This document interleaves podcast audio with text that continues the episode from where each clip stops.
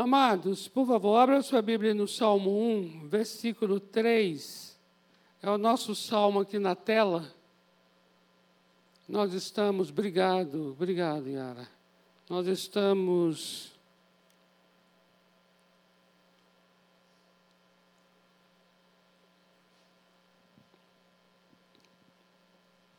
Nós estamos compartilhando sobre o texto que é o nosso tema, que embasa o nosso tema deste ano. Assim cremos, assim vivemos, assim fazemos.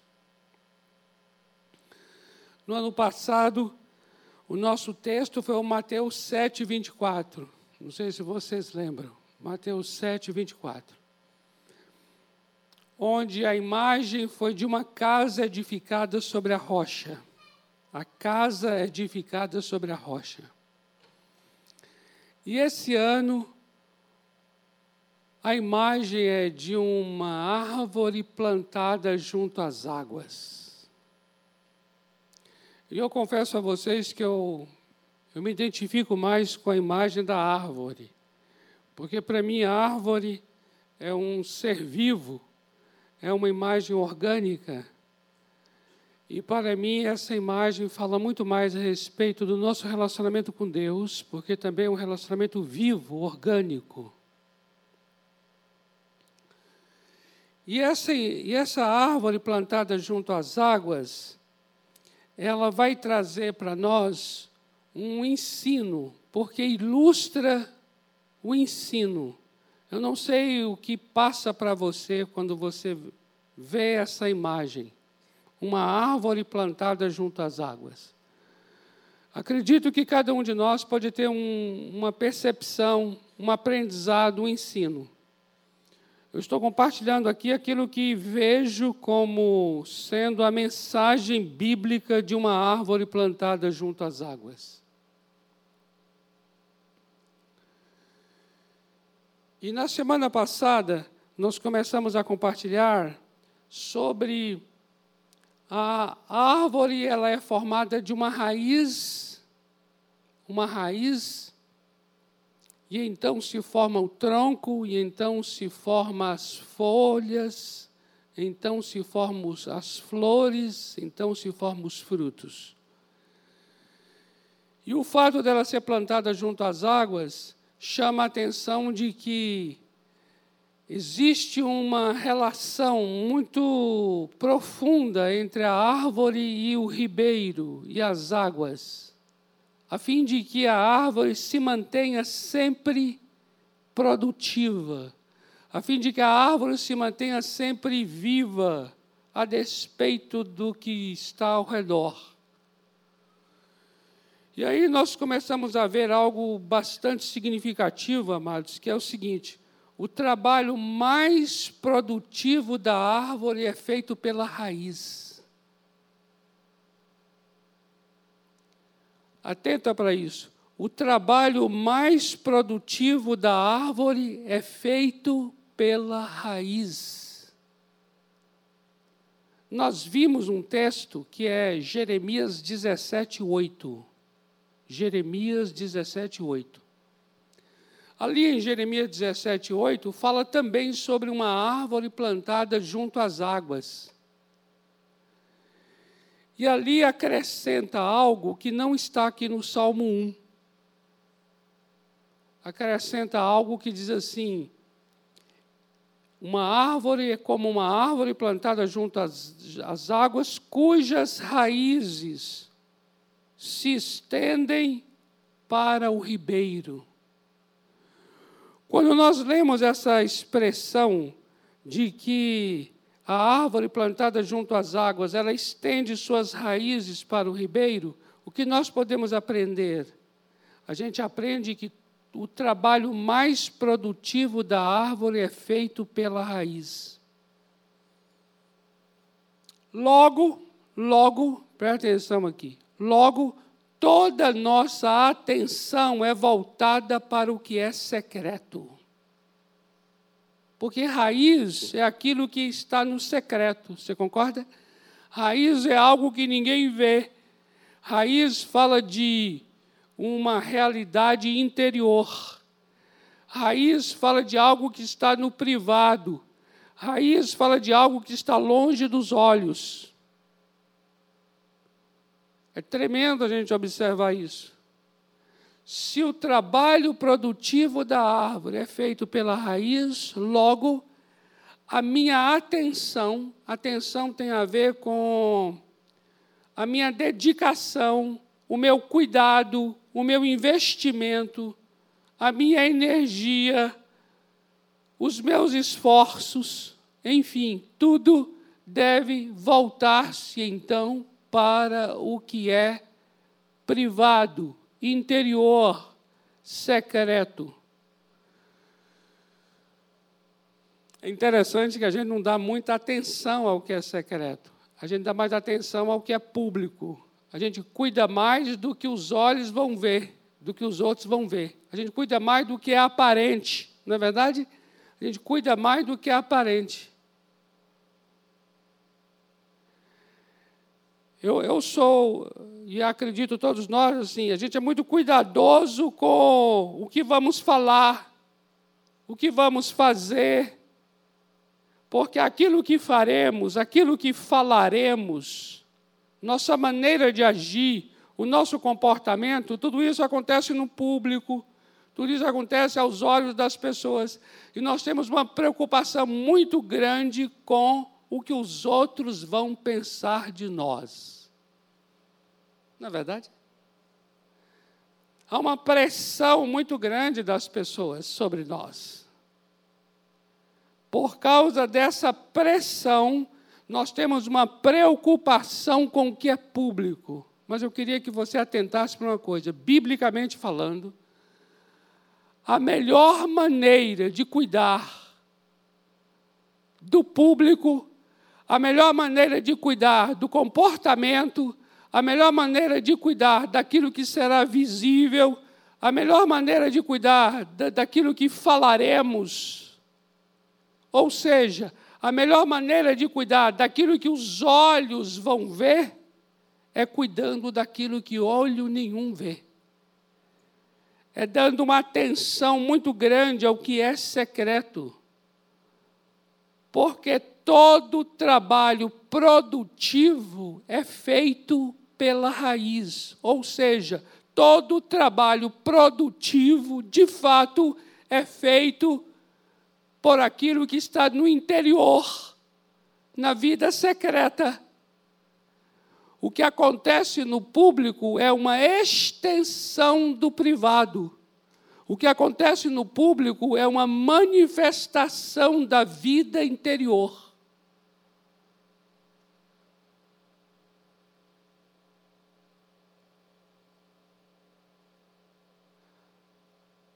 É tremendo o nosso Deus, viu? A árvore, então, é uma ilustração e aí, amados, eu queria que você entendesse uma coisa aqui muito bonita na Bíblia, que é o seguinte: quando nós falamos de uma árvore, nós estamos falando de uma unidade orgânica entre raiz e frutos. Presta atenção. Raiz é uma coisa secreta e fruto é uma coisa pública. O que é o fruto? é a manifestação visível da raiz. Ocorre que existe uma unidade orgânica, uma unidade viva entre raiz e frutos. Não pode estar separado. Não pode haver nenhum tipo de ruptura entre o privado e o particular, entre o privado e o público, entre o particular e o, e o que será é, o que será notório. Não há biblicamente como separar uma coisa da outra. Por quê? Porque essa unidade é o que traz na Bíblia o sentido de uma pessoa perfeita.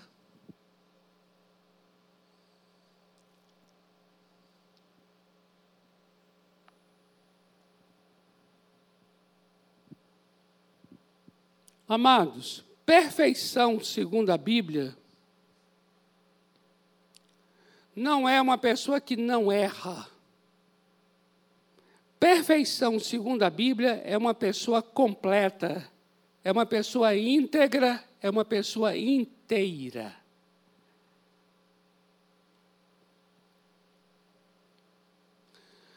Tanto na língua hebraica quanto na língua grega, na língua hebraica a palavra é tamim, tamim. E na língua grega a palavra é teleios. Mas tanto tamim quanto teleios têm o mesmo significado. É completo, íntegro, inteiro. O que está falando então? Está falando o seguinte: aquilo que você é no secreto, você será no público. Isso é uma pessoa inteira. É uma pessoa que não é pela metade. Você está compreendendo? Amém? Está recebendo? Uhul! Eita, Deus é profundo, viu? Nosso Deus é profundo, tá bom? Isso é tão tremendo, isso é tão tremendo, que eu vou dizer uma coisa a você. Olha só, Jesus, e aqui eu vou mais ou menos dizer assim, que acredito que seja até por isso que Jesus tinha uma certa inclinação por andar com gente torta. E ele tinha uma certa ojeriza por andar com gente religiosa. Você já observou isso na Bíblia? Nos Evangelhos? Onde está Jesus, tem lá com ele um, uma turma de pecador publicano. E uma turma de fariseu, gente religiosa, que Jesus está sempre resistindo. E aqui eu vou mais ou menos trazer assim um pouco o que, o que, um, o que seria uma, uma razão para isso. E essa razão para isso eu vou buscar na oração de Lucas 18, versículos de 9 a 14. A oração de um fariseu e a oração de um publicano. O fariseu, ele orava de si para consigo, apresentando uma vida que poderia ser considerada por nós perfeita Presta atenção nisso aqui. Perfeita. Por quê? Porque ele dava o dízimo de tudo que ganhava, jejuava duas vezes por semana, não roubava, não matava. De acordo com o conceito de perfeição, esse homem estava perfeito. Aí Jesus falou: esse homem não passa, ele não é justificado. Mas como? E o publicano, ao contrário, que era publicano, pecador, a oração dele foi assim: Senhor Deus, se propício a mim, tem misericórdia da minha vida, porque eu sou um pecador.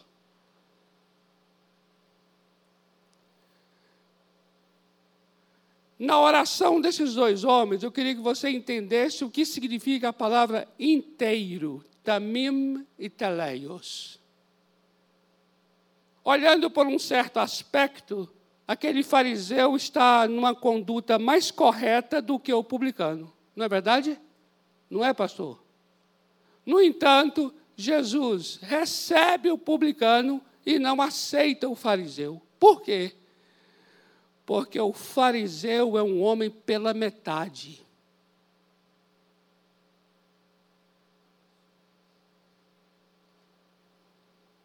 aquilo que ele faz, que é o fruto, não corresponde ao que está na raiz.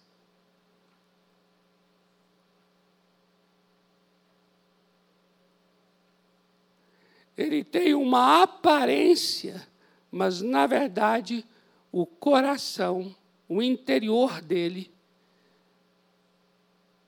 tem um orgulho absurdo e um desprezo aos outros, um homem sem misericórdia e compaixão em seu coração. O publicano, por sua vez, reconhece que em seu coração ele é iníquo. E se ele é iníquo no coração, assim fala a sua boca. Ou seja, o publicano é uma pessoa pecadora, mas é uma pessoa inteira.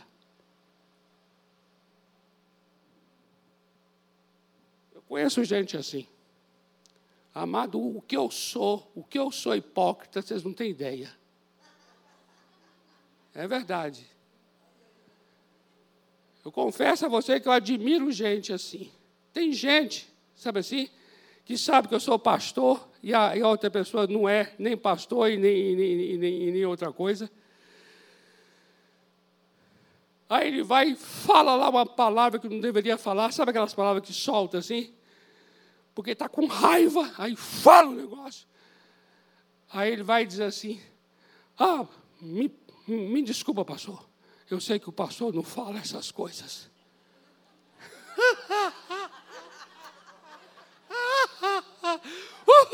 Eu vou até beber água aqui. Eu vou até beber.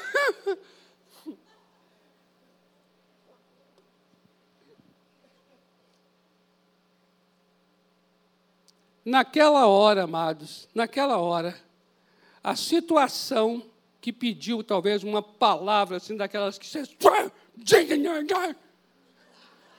Aí eu, porque eu sou pastor, chego, só faço assim, ó.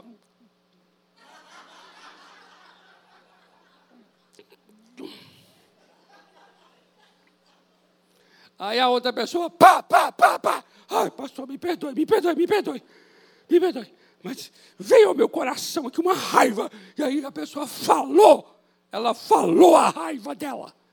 Eu não, eu segurei a raiva. Você entendeu?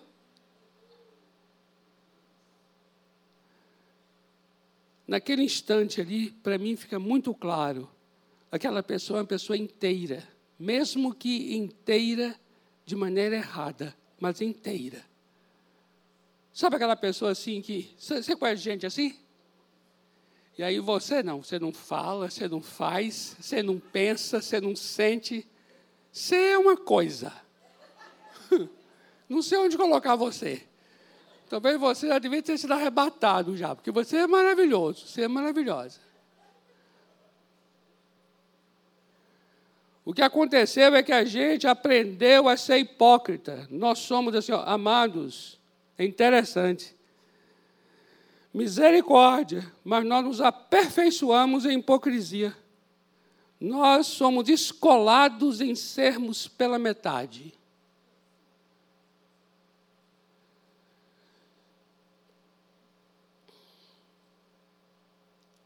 Então, eu gostaria muito que você pudesse compreender isso, para entender o que vamos compartilhar agora. A árvore fala dessa inteireza. Dessa inteireza.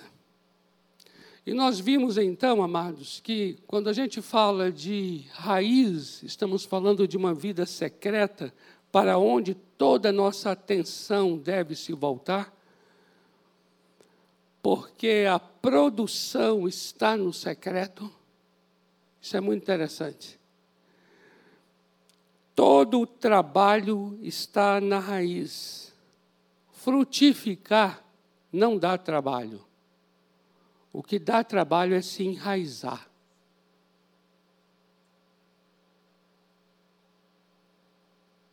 Preste atenção nisso aqui.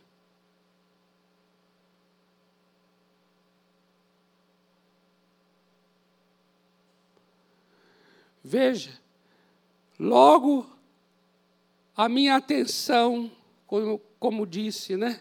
a minha energia, o meu tempo, sabe o nosso tempo? A nossa agenda, o nosso investimento, seja de recurso financeiro, seja de, de local, seja de investimento de energia intelectual, sabe? livros que você pode adquirir para ler. Enfim, todo nosso tipo de tudo que nós podemos fazer de recursos, devemos voltar sempre para aperfeiçoar o que é secreto. Porque o secreto é que é o lugar de produção de frutos. Todo o nosso comportamento depende disso, toda a nossa maneira de sentir depende disso, toda a nossa maneira de falar depende disso, toda a nossa maneira de pensar depende disso, todas as nossas atividades dependem disso, todos os nossos papéis do dia dependem disso, todo o nosso trabalho da semana depende disso.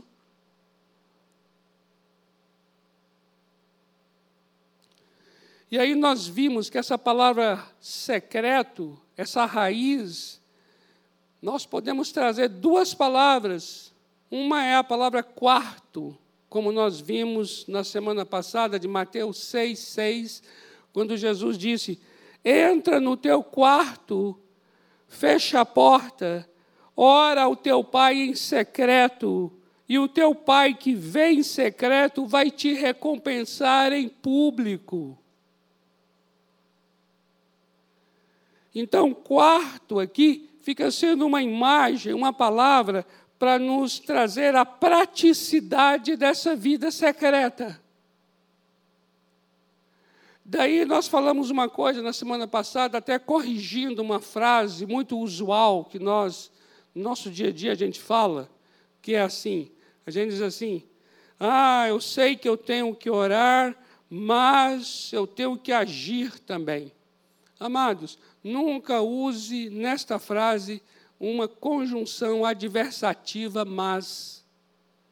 Use a conjunção aditiva e. Por que quando você usa o mas, o mas é como se você estivesse dizendo que o que vai falar depois do mas se opõe de alguma forma ao que foi falado antes. Ou seja, se eu digo assim, eu tenho que orar, mas eu, eu tenho que agir. Para que esse mas? Esse mas está muito mal colocado. Esse mas só revela uma mentalidade secularista nossa. Qual é a mentalidade? A mentalidade de que se eu não fizer, nada terá resultado. Isso é uma mentalidade secular. Temos que entender que aquilo que eu faço é fruto da raiz. E aquilo que eu faço não está separado dessa vida secreta. Assim como o fruto de uma árvore não está separado da sua raiz. Raiz essa que é a causa e a razão do fruto. Logo, quando nós tivermos que falar uma frase assim, diga assim, ó, eu, eu tenho que orar, é, é, então eu vou agir. Coloca o é. Por quê? Porque a ação minha não pode ser outra coisa senão uma extensão daquilo que orei.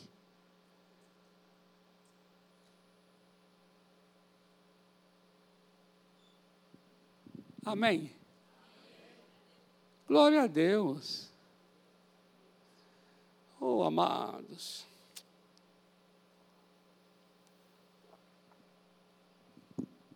A gente é muito medíocre. Um exemplo de mediocridade é uma mente restrita, uma mente limitada. E uma mente limitada é uma mente que não tem uma visão da grandeza e soberania de Deus. Saiba de uma coisa, quando você está em oração diante do teu Deus, naquele instante você está diante daquele que tem o tempo, todo o tempo do passado, do presente e do futuro ali diante de você. Quando você está diante do teu Deus em oração, você está diante daquele que tem as pessoas do passado, do presente e do futuro ali diante de você. As pessoas com as quais você já encontrou, as pessoas com as quais você encontra e as pessoas com as quais você ainda vai encontrar, todas elas já estão diante do teu Deus enquanto você ora.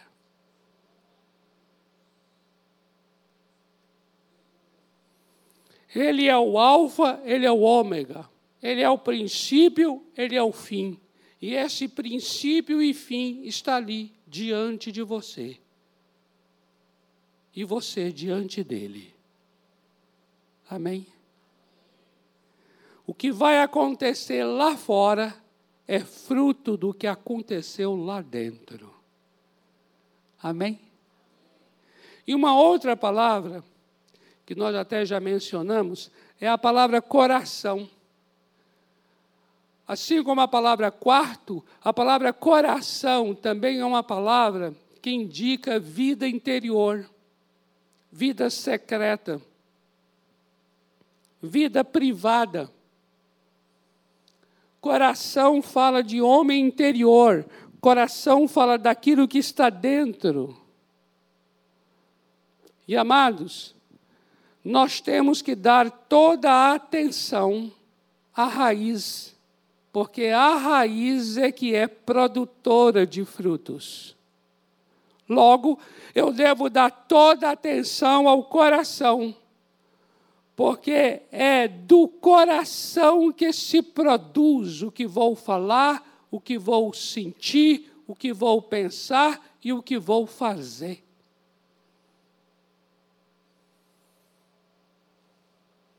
Coração uma coisa que ninguém vê. É como a raiz da árvore. É algo secreto, interior, privado e particular.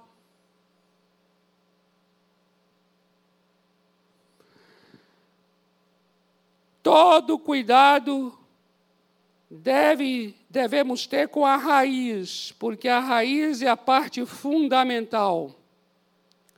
Provérbios 4, 23. Eu vou ler Provérbios 4, 23 para os irmãos aqui. Olha só, Provérbios 4, 23 diz assim: Sobre tudo que se deve guardar, guarda o quê? O coração. Por quê? porque dele procedem as saídas da vida. Presta atenção, tem versões que falam as fontes da vida, mas a palavra mesmo quer dizer saídas da vida. Presta atenção aqui. Eu devo colocar uma torre de vigia no coração. Eu devo dar atenção ao coração. Coração é a raiz. Eu devo dar eu devo cuidar do coração. Por quê? Porque dele, do coração, procedem as saídas da vida. Presta atenção nessa palavra saídas. Amados, amados, não é o que alguém fala que te ofende.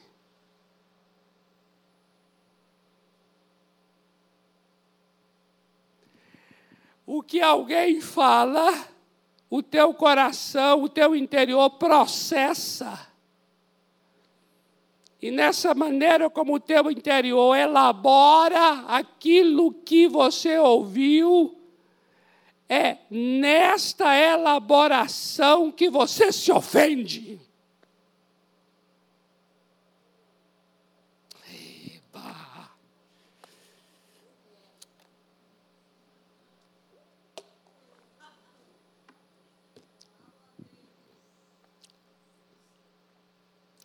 Ah, como esse trânsito me irrita. Esse trânsito não te irrita, não, meu amado. Querido, trânsito não tem capacidade de te irritar. Amado, se o trânsito é a fonte da tua irritação, você só estará em paz no deserto. Porque sempre haverá trânsito. O trânsito é uma situação, uma situação que o teu coração articula trama, elabora, raciocina. E a partir dessa elaboração e desse raciocínio, aí vem uma profunda irritação. Sabe por quê? Porque é do coração que procede as saídas. Então, não é o trânsito, não é o que alguém falou, porque se fosse o que alguém falou ou o trânsito, seria as entradas. Está compreendendo? Mas eu tenho que cuidar do coração, porque dele procede as saídas. Receba essa palavra em nome de Jesus. Receba! Uhul!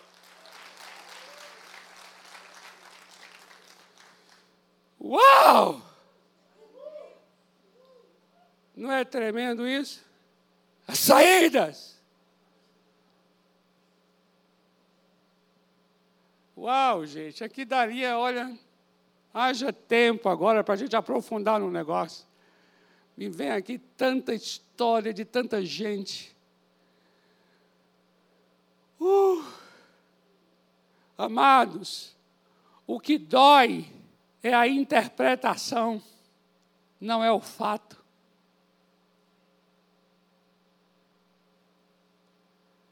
O que dói é a interpretação que você tem do fato, e não o fato em si.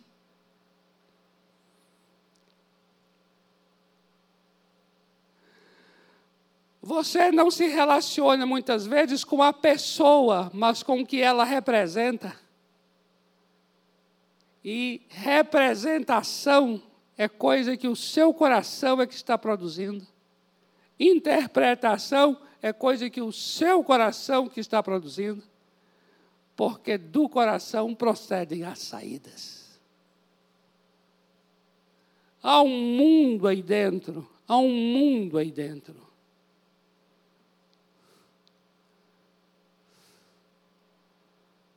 Oh, amados. O Senhor quer que a gente põe guarda, vigia, para dizer assim, ó, é dele que procede as saídas. É como se o Senhor estivesse dizendo: veja, veja o que está acontecendo com você enquanto o outro fala. Você está se vendo enquanto o outro fala? A gente não está olhando para nós enquanto o outro fala, a gente está olhando só para o outro. Conforme é o que fala, você resiste culpa. Conforme é o que fala, você justifica a sua amargura pela fala do outro. E você não deu atenção ao coração que produziu a amargura você transformou a fala do outro como a fonte da sua amargura. Não é. Fala de ninguém nos amargura. A amargura é um processo meu, do meu coração. É ele quem produz a amargura. E a fala do outro é só uma circunstância através da qual a minha amargura foi produzida.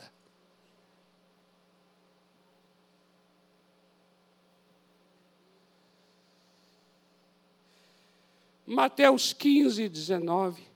Sabe por quê?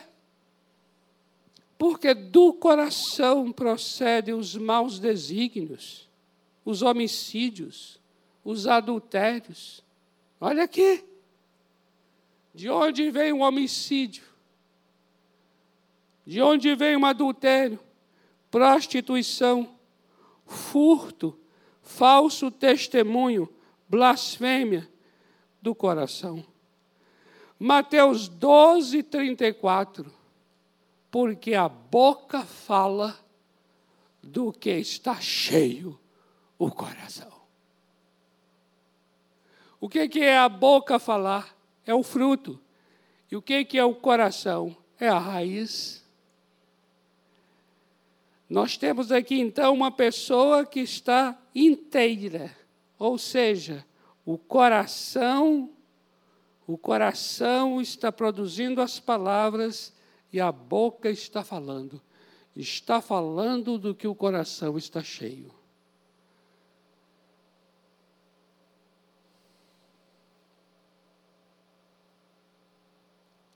A minha atenção não é para as palavras, mas é para o coração que as produziu. Quais foram as minhas intenções? Isso é coisa do coração. Quais foram as pretensões? Isso é coisa do coração. Coração é que pretende, coração é que intenciona, coração é que raciocina.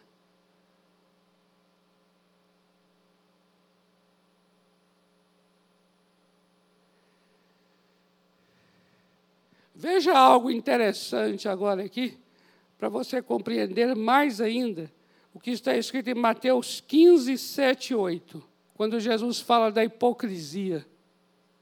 Veja, o que é a hipocrisia? A hipocrisia é a capacidade humana de romper, de fragmentar. É a capacidade humana de dissociar a raiz do fruto.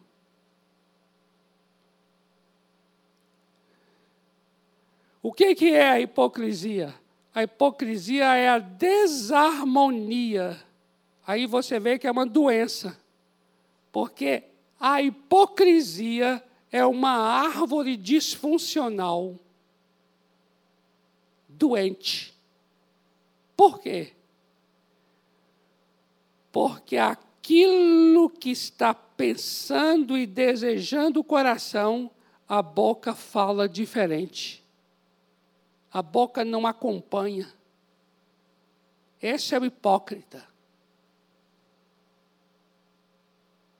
Veja só como Jesus retrata isso em Mateus 15, 7 e 8, onde diz assim: Hipócritas, bem profetizou Isaías a vosso respeito, dizendo: Este povo honra-me com os lábios. Os lábios é o fruto, mas o seu coração está longe de mim. Estamos diante de uma árvore bipolar. Uma árvore doente, cujo, cujo é, falta, é, ra, cuja, cuja raiz, raiz e fruto não acompanham, não se complementam. Ou seja, com os lábios eles me honram, mas o coração está longe. O que devemos então fazer? Mateus 23, 26 nos ajuda. Mateus 23, 26, Jesus diz assim: Fariseu cego, limpa primeiro o interior do copo. Limpa primeiro o interior, para que também o seu exterior fique limpo. Veja que tremendo. Ele está dizendo aqui, olha só, limpe o interior para que o exterior fique limpo. É como se ele estivesse, em outras palavras, dizendo assim: é, cure o seu coração, e então o seu fruto será curado restaure o seu coração e o seu fruto será restaurado. Ele está dizendo, ó, limpa o interior e então o exterior ficará limpo.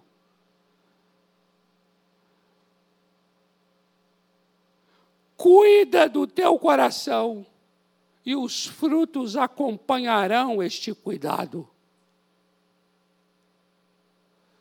Deixa a palavra de Deus entrar em teu coração e os frutos serão uma consequência espontânea e natural desta transformação. Hebreus, capítulo 4, versículo 12, vai dizer assim: Porque a palavra de Deus é viva e eficaz e mais cortante do que qualquer espada de dois gumes, e penetra até o ponto de dividir alma e espírito, juntas e medulas, e é apta, veja, a palavra de Deus é apta para discernir os pensamentos e os propósitos do coração. Então, só a palavra de Deus pode ir ao teu coração.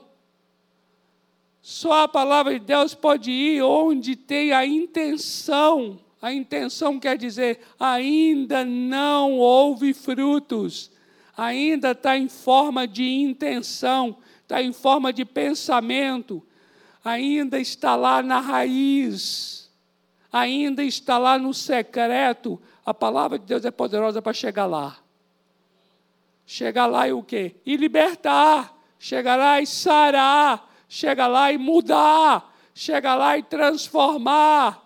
É exatamente isso que o salmista diz no Salmo 119, verso 11, quando ele declara: Eu guardo no coração as tuas palavras para não pecar contra ti.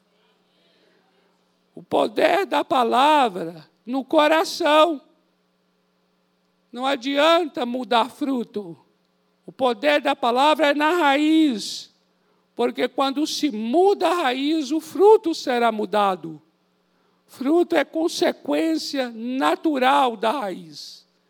Por isso, amados, encerrando aqui, o Salmo 1, verso 3 diz: Antes tem seu prazer na lei do Senhor e nela medita dia e noite. Aleluia! É essa pessoa que será comparada à árvore plantada junto às águas. Ou seja, ele está dizendo aqui, tem seu prazer na lei. Veja bem, amados, se nós estamos falando que toda atenção e cuidado deve ser com a raiz, deve ser com a vida secreta, deve ser com o que é interior, e no nosso caso aqui, deve ser com o coração. Então, a minha maior preocupação hoje é: eu tenho prazer na lei ou não? Você entende? Minha maior preocupação hoje é essa, amados. Queridos, se você não tem prazer na lei de Deus e, portanto, não medita nela dia e noite, não se culpe por isso. Confesse de todo o coração.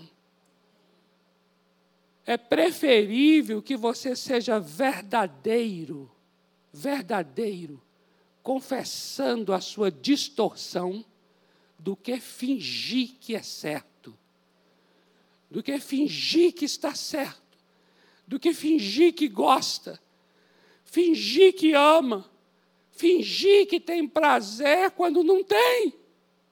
Amado, eu quero dizer uma coisa a vocês aqui.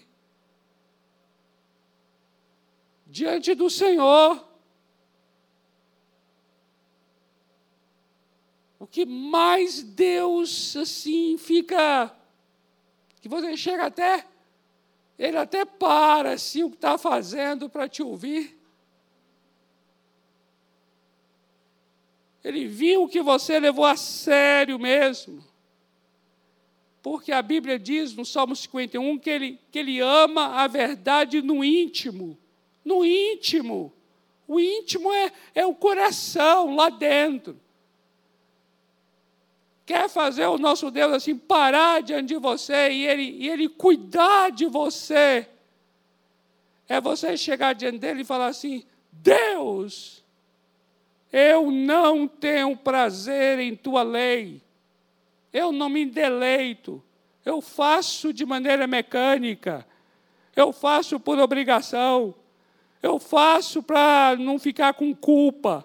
Eu faço para aliviar minha consciência. Deus, eu não tenho prazer em tua lei e por causa disso eu não medito nela nem de dia, quanto mais de dia e de noite.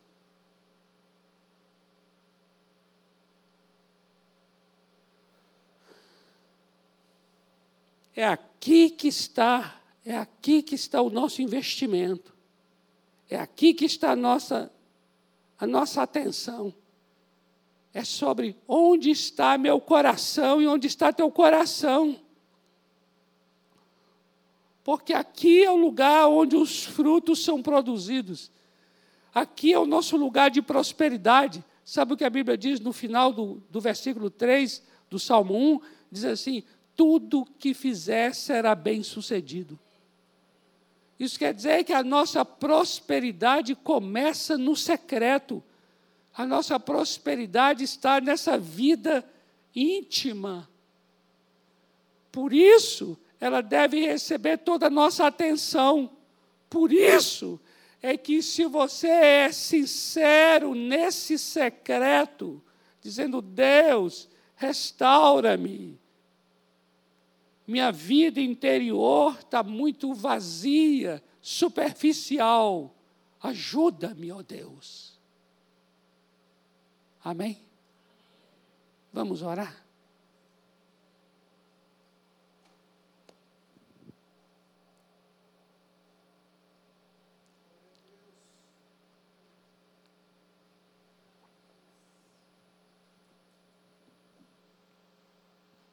Vamos ficar em pé. Faça essa oração agora, se é esta oração.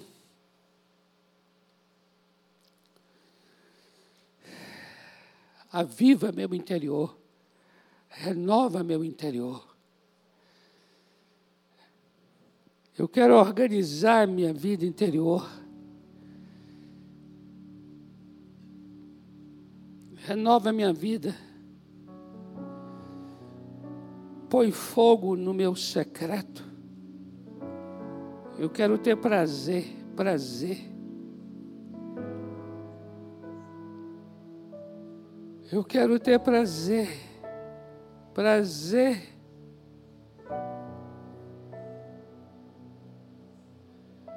Meu coração, meu coração precisa ser restaurado. Meu coração precisa ser curado. Meu coração precisa ser renovado. Sara meu coração.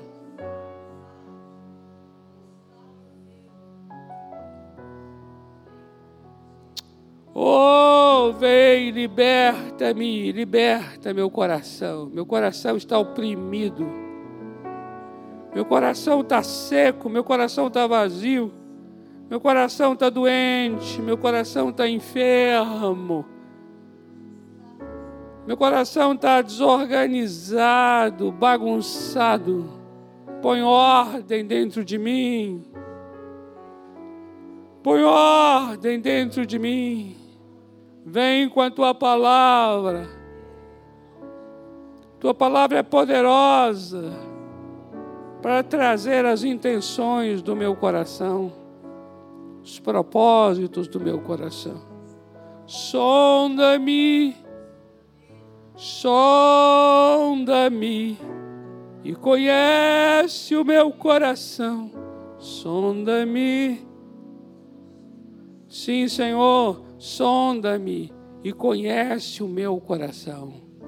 Vê se há em mim caminho mal, caminho mal, guia-me pelo caminho eterno. Tem misericórdia da minha vida, Senhor. Tem misericórdia da vida de cada um neste lugar, Senhor. Queremos ter um coração livre, um coração leve, um coração refrigerado, um coração restaurado, um coração com fome, um coração com sede de Ti. Liberta meu coração das amarras Oh Deus, cura essa raiz, cura essa raiz, e os meus frutos serão curados. Cura, cura em cada um aqui.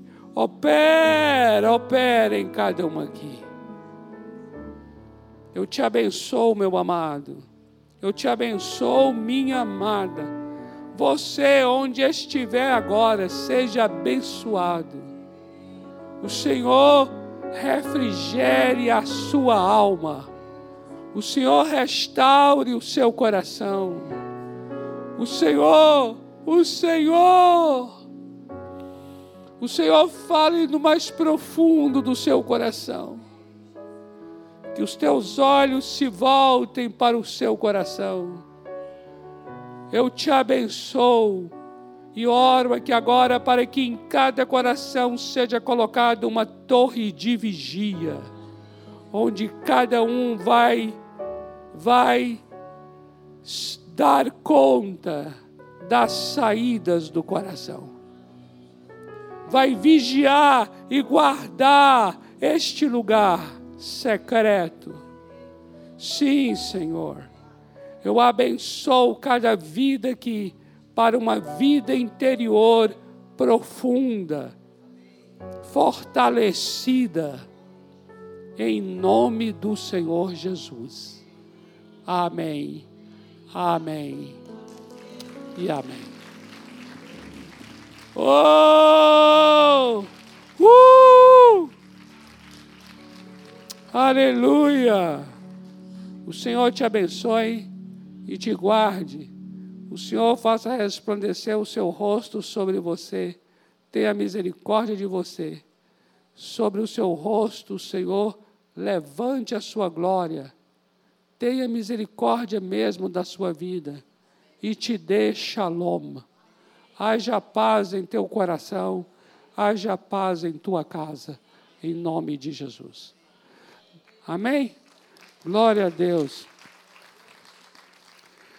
Dê um abraço aí nessa pessoa próxima de você.